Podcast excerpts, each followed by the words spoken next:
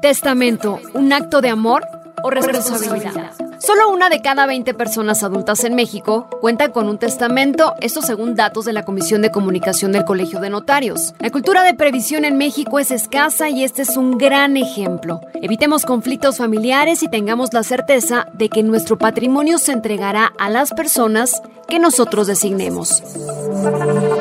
¿Qué viene después de la crisis? ¿Cuál es el impacto económico de las decisiones políticas de los gobiernos? ¿En qué debemos invertir?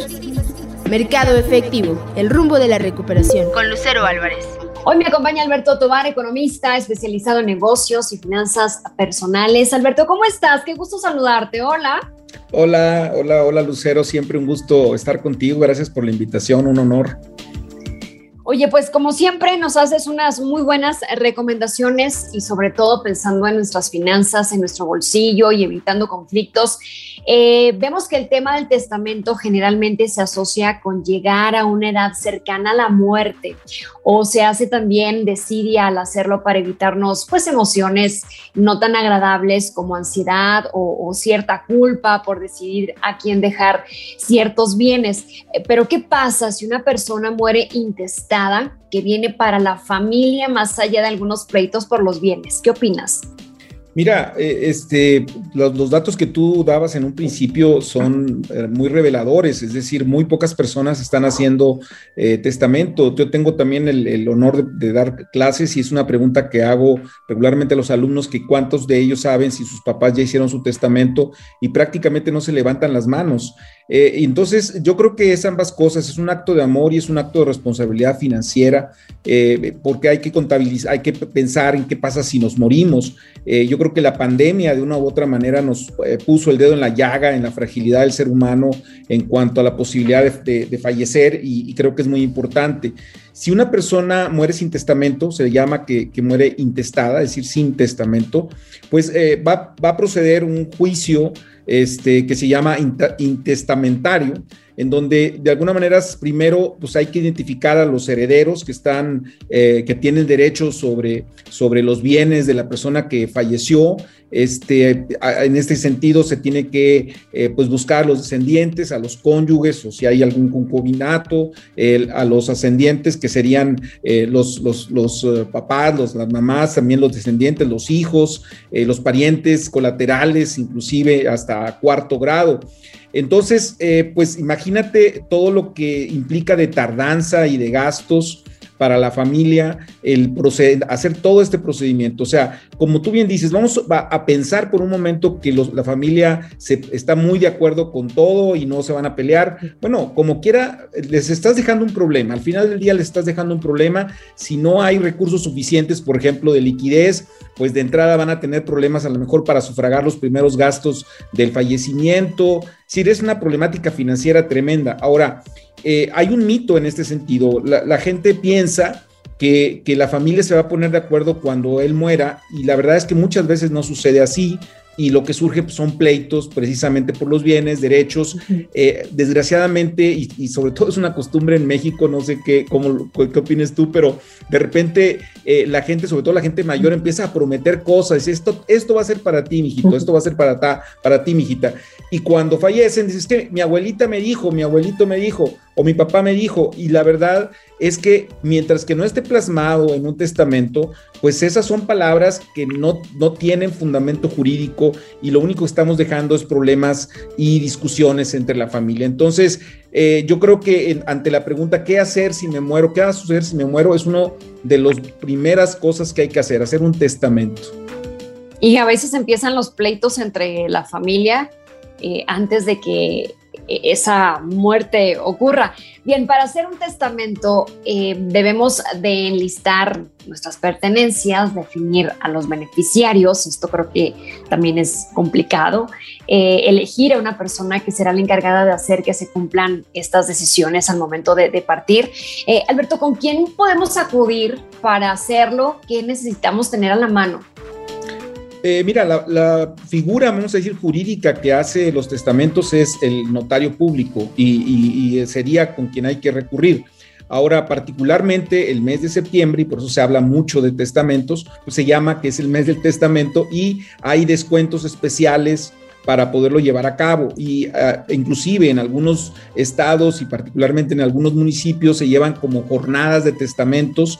Eh, yo sugeriría que se averiguara para tratar de hacerlo lo más posible, lo, más barato posible, este, porque muchas veces eh, puede uno recurrir al, propio Estado, a las oficinas estatales o a las oficinas municipales y ahí se podría obtener cierto grado de, de descuento, ¿no? pero eh, sería relativamente sencillo, es cuestión de averiguar algún notario que quede cerca o que ya se tenga confianza con él, eh, hacer una cita y ir tal cual. Ahora, aquí hay un dato muy interesante, el, el testamento se puede hacer tan tan sencillo o tan complicado como tú lo quieras hacer.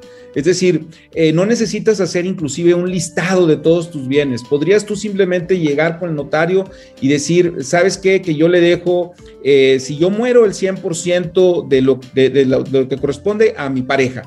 Este, y la pareja decir el 100% de lo que me corresponde a mi pareja. Entonces, ya se amarró, ya no hay, ya no hay nada más que decir Claro, los notarios pues tienen que elaborarlo jurídicamente, pero no se requieren tantas cosas.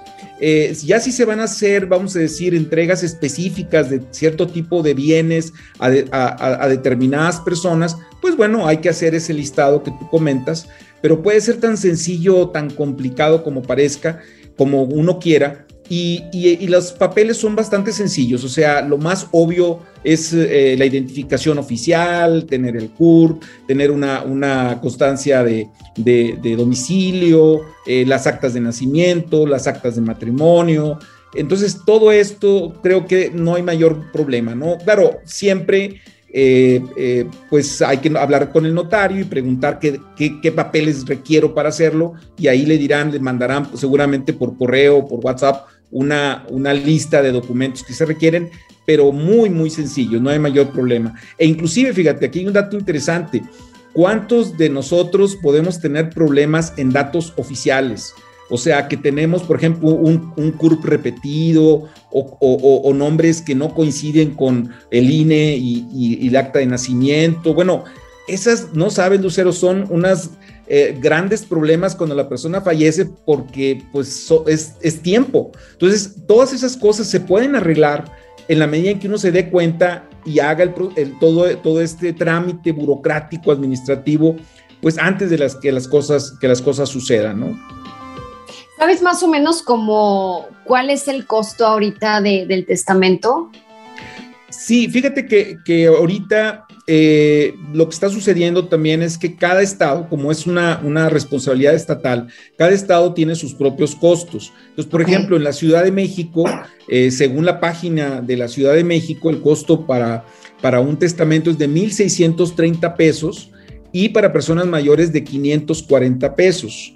Este, ahora hay estados, por ejemplo, en donde es gratuito, tanto uno como el otro, este, sobre todo en el mes de septiembre, eh, y hay estados en particular que son un poquito más caros. Entonces, aquí lo, prudente también sería nuevamente buscar la, la, página del gobierno del estado, de la persona que, quiera, eh, eh, esté interesado en esto, y buscar exactamente el, el costo de este de este procedimiento. Ahora, como decía ahorita, el, costo no tiene nada que ver con lo que yo voy a heredar. Yo puedo dejar eh, miles de millones de pesos, pero si yo simplemente voy a llegar y voy a decir, este, todo mis uh, activos se los voy a dejar a tal persona, pues es un, eh, es un una testamento muy sencillo, ¿no? Este, podría salir más caro en la medida en que nosotros queramos cosas especiales, ¿no? Sí, déjame ponerte un ejemplo de algo especial.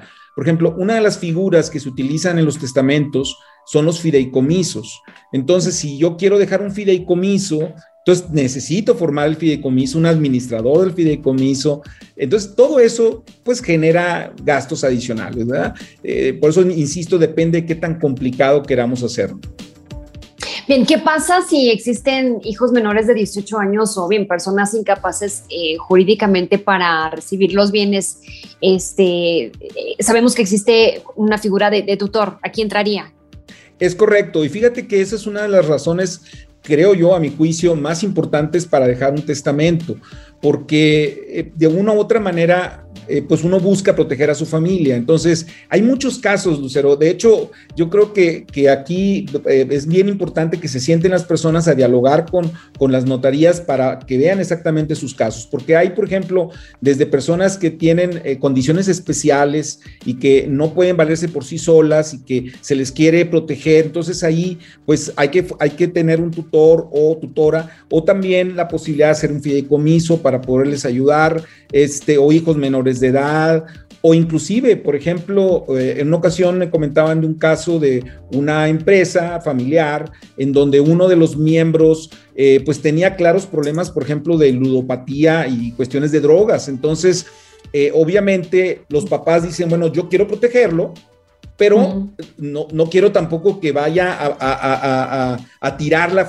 la, riqueza que se generó patrimonialmente hablando. Entonces, pues se hace todo un procedimiento a través de un fideicomiso para que no le falte nada a esa persona, pero, pero que tampoco no pueda abusar del patrimonio que se tiene. Entonces, eh, vamos, se puede hacer todo esto de una manera muy, muy, muy responsable, ¿no? Pues nadie tenemos la vida comprada, no sabemos cuándo podremos faltarle a, nuestros seres queridos, así que pues es importante tener responsabilidad al dejar las cosas en orden, evitar provocar problemas entre ellos por, por los bienes. Alberto, muchas gracias por la comunicación, te agradezco estos minutos de plática y por supuesto las recomendaciones. No, hombre, siempre un placer este, y un gusto el poderte saludar y el poder pues, platicar de estos temas que creo que son bien, bien importantes para la responsabilidad financiera eh, personal y familiar, Lucero. Gracias, te mando un gran abrazo. Igualmente, Lucero, a todos, cuídate mucho. Yo soy Lucero Álvarez, nos vemos en el próximo episodio. ¿Qué viene después de la crisis?